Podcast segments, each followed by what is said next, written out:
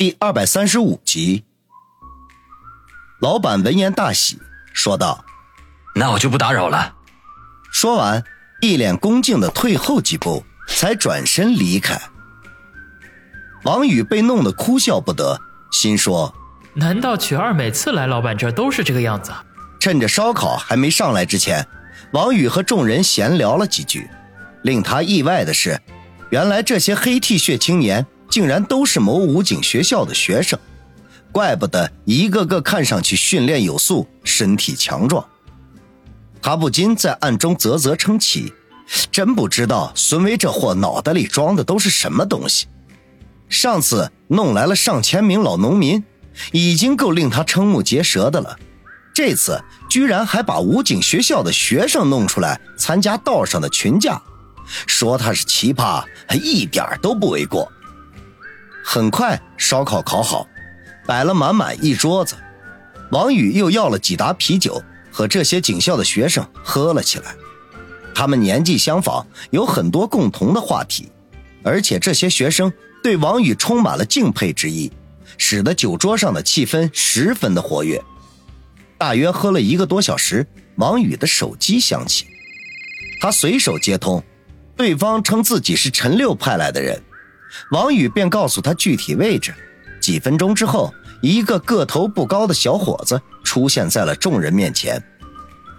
王宇上上下下打量了他一下，似乎没有在陈六的修车厂见过，便问道：“兄弟，你叫什么名字？”“我叫沈北洋，大家都叫我小东北。”小伙子平静地回答。“小东北，我以前怎么没在六哥的车厂里见过你啊？”“我回老家了。”这几天才刚回来，王宇点点头，然后指着身边的椅子说道：“坐下来，和大家一起喝一杯。”小东北听话的坐下，脸上仍旧平静无波。吃饱喝足，王宇已经有了几分酒意，觉得屋子里闷得慌，便招呼大家出去透透气儿。老板见他们要走，赶紧出来相送。走出了一段路程，王宇忽然停住脚步。从衣兜里取出两千块钱来，交给小东北。小东北，把这个钱给大鹏烧烤的老板送去，让他务必收下。小东北说了一声好，拿着钱返回大鹏烧烤。王宇看看身边的黑 T 恤们，说道：“兄弟们，今天多亏你们帮我撑场面了啊！”嘿呦，宇哥呀，你太客气了。我们呢也是趁机出来透透气。众人嘻嘻哈哈的说道：“现在时间也不早了，你们该回学校去了。以后有空的话来找我喝酒啊。”自得知他们是警校的学生，王宇就打消了继续留他们帮忙的念头。这些学生的父母供他们出来读书不容易，他不想让这些学生们误入歧途。众人闻言都有些不舍，又说了许多以后有机会一起喝酒的话，才告辞离去。王宇在大街上等了一会儿，便见小东北一路小跑的回来。钱给老板了吗？王宇问。给了。小东北点头说道。开始他说什么都不肯要，后来我跟他说：“宇哥来了，这里的规矩就要改了，吃饭给钱，这是第一条，谁也不例外。”王宇赞许的点点头说道。说得好，这些小老板做生意也不容易。我们白吃人家一顿，没准够他们辛苦好几天的了。小东北侧头看了看王宇，说道：“宇哥，怪不得六哥对你赞不绝口，就冲你这句话，我就佩服你。这有什么好佩服的？”王宇不解的说道。小东北嘿嘿一笑：“嘿嘿，宇哥，知道曲儿为什么不肯心甘情愿的离开吗？”王宇眉头一挑。看来小东北对之前发生的事情已经有所了解，当下饶有兴趣的问：“哦，说说看。”做烧烤一条街的老大是个肥差，每个月都可以获得一笔比较可观的收入，这些都是从保护费里抽取的。除此之外，那就是这条街上的任何店面，只要老大去吃，那都是免单。这一条不单单局限在这里，每个地方都差不多。王宇嗯了一声，对这种现象。并不感到好奇，这只不过小东北的话使他联想到了一系列很重要的问题，那就是接下来如何收取保护费呢？这每一家又要收多少呢？想到这些，他不禁感觉到一阵的头大。看来他这个光杆司令并不好当。宇哥想什么呢？小东北见王宇忽然露出沉吟之色，便问道。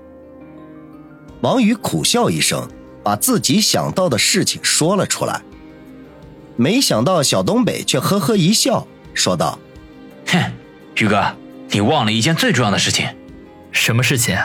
王宇疑惑的问：“那就是你来这里的目的，根本不是收保护费这种琐事，而是要对付新疆帮。”说到“新疆帮”三个字的时候，小东北的眼中居然闪过一丝狠厉的光芒来。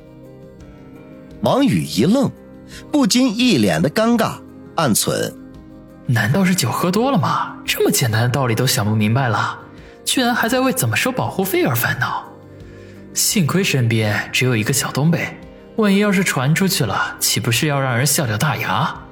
就在他自嘲之际，前方不远处的一家烧烤店的门忽然被撞开，几个人拉拉扯扯的从里面走了出来。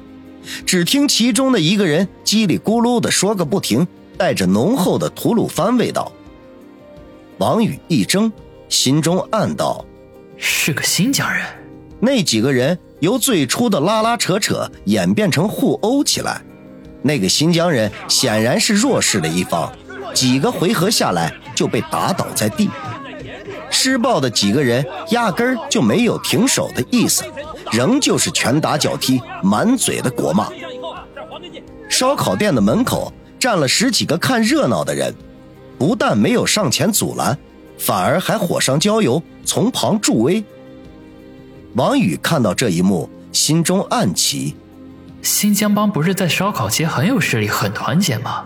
怎么不见有人出来帮忙啊？难道一切都是谣传？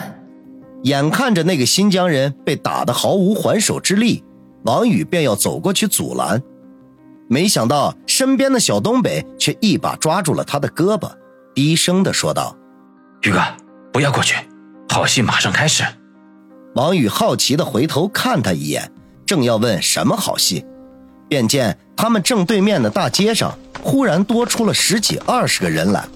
这些人五官立体，身材高大，种族特征十分的明显。他们均是从各个店面或者胡同里窜出来的，不约而同地向正在施暴的那群人冲了过去。为首的几个人手中竟然还提着菜刀。这些人一出现，那家烧烤店门口看热闹的人们便立刻发出了一阵骚乱，大叫道：“，新疆帮来了，快走！”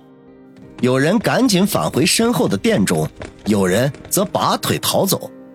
那几个打得正高兴的施暴者听到“新疆帮”三字，顿时停下手来，愣了一下，转身就跑。王宇哑然。没想到，仅仅“新疆帮”三个字就能令人闻风丧胆，看来刚才是错估了其实力。他正在沉吟之际，那几个施暴者中的一个正好从他身边经过，匆匆瞥了他一眼，脸上便立刻露出大喜之色，叫道：“哎哎哎，大家都别跑了，新老大在这里，他会替我们出头的。”逃窜的几人闻言，顿时停住脚步，先是观望了一下，确认那人说的没错，便飞快地围拢了过来。王宇一阵暴汗，暗存：这些人之前可肯定是看到了他和曲二的事情了，才认出了他来。宇哥，情况不妙，我们要不要叫人？小东北低声的问道。王宇皱了一下眉头。新疆帮那边有十几二十个人，而且半数的人都手持凶器，这真要是动起手来，恐怕是要吃亏呀。可是现在临时叫人等援兵赶到，他们也许早就被放倒在地上了。略微沉吟一下，他便摇头说道：“不用了，我去跟他们交涉。”